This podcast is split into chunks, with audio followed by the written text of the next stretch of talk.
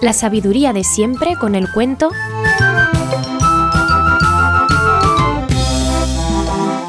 Las medias del Gran Duque.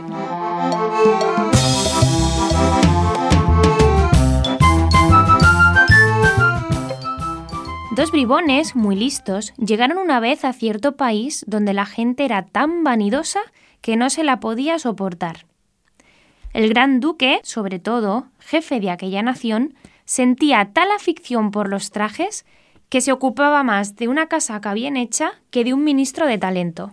Porque es lo que él decía, aquí no hay más hombre talentudo que el hijo de mi madre, y la verdad es que al frente de este país tan pequeño me estoy malogrando. Francamente sus estados no eran muy extensos, pues no tenía más que una población y unas cuantas casitas en el campo.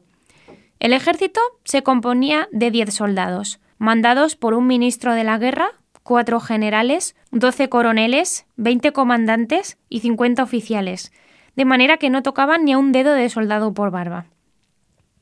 Una vez que tuvieron una contienda con un estado inmediato, cayó un soldado herido de un resbalón y todos echaron a correr gritando que los habían diezmado y pidieron cruces y ascensos por aquel heroico combate. Los dos bribones de nuestro cuento se presentaron así al gran duque, diciéndole que le iban a confeccionar unas medias tan finas que solo pudieran verlas los listos y los honrados. Serán tan tenues que la preciosa piel de vuestra Alteza no se entenderá de que lleva una envoltura, y además podrá con ellas apreciar si hay en su reino personas de entendimiento y de honradez. El gran duque estuvo a punto de bailar de gusto porque, además de llevar unas medias elegantes, pensaba poner a prueba la inteligencia y la fidelidad de sus cortesanos, y muy especialmente del sabio Chirigotas, que no le caía muy bien porque nunca le había adulado. Por eso, cuando oyó lo de las medias, pensó que don Chirigotas no las vería, porque, según él, era corto de vista comenzaron los dos bribones a hacer como que trabajaban en el tejido de las medias, pidiendo para su confección seda y más seda, oro y más oro, que como es natural, iban secretamente reduciendo a dinero. Tanto pidieron que el gran duque se escandalizó, creyendo que iban a ser las medias tan largas que le llegarían hasta el pescuezo. Enviado el primer ministro a observar cómo iba la obra, los dos pillos le enseñaron el telar vacío, como si en él estuvieran las famosas medias del gran duque, y aunque naturalmente nada vio, por mucho que se limpió las gafas, no queriendo confesar que era un tonto o un granuja, alabó con entusiasmo las preciosas labores de aquellas invisibles medias.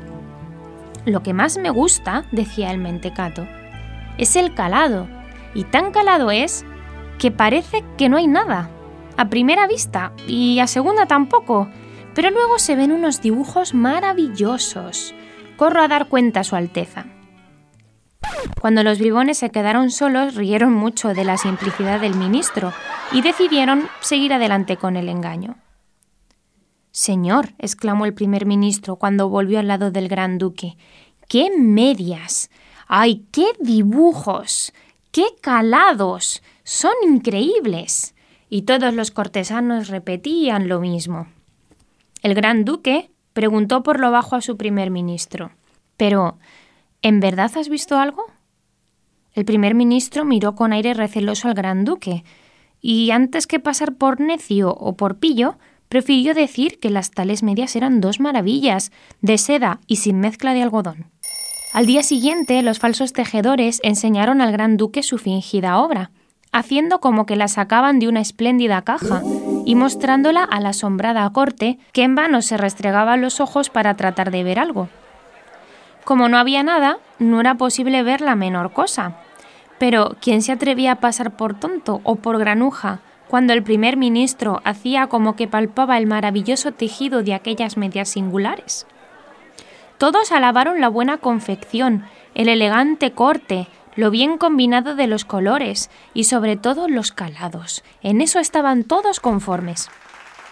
A todo esto, el gran duque miraba con mucha escama a tejedores y cortesanos, ignorando si le estaban dando un bromazo o en efecto aquellas medias tenían la virtud de no ser vistas más que por los honrados o los listos. Como nada veía, y en cambio sus cortesanos contemplaban embobados aquella que decían que era una obra maestra, el pobre hombre se sintió desfallecer y dijo para sus adentros Si tendrá razón don Chirigotas y seré más bruto que mi abuelo. Lo cierto es que no veo nada. Su orgullo le impidió decir lo que sentía, y así fue que, fingiendo tomar entre sus manos las medias consabidas, manifestó a los fingidos tejedores.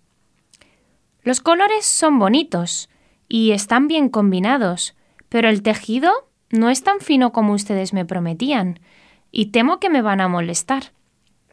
Señor, dijeron los dos bribones, podemos garantizar a vuestra Alteza que no le harán daño las costuras ni los pliegues. Aquella tarde hubo recepción y el gran duque se puso, es decir, hizo como que se ponía las medias maravillosas. Los cortesanos alabaron mucho el buen aire con que el monarca las llevaba puestas. En esto penetró don Chirigotas en el salón y al ver al gran duque con las zancas al aire, soltó la carcajada. ¿De qué te ríes? preguntó el gran duque. ¿Acaso no ves mis medias? Entonces eres un tonto.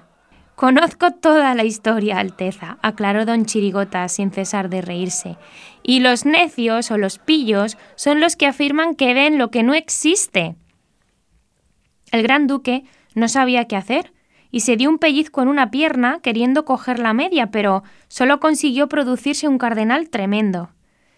Aquella prueba decisiva resolvió el asunto y el gran duque, después de mandar que dieran una buena paliza a los falsos tejedores, destituyó por farsante a su primer ministro, poniendo en su lugar al sabio don Chirigotas, con lo cual ganó mucho el país que desde entonces se llamó el país de los chirigoteros.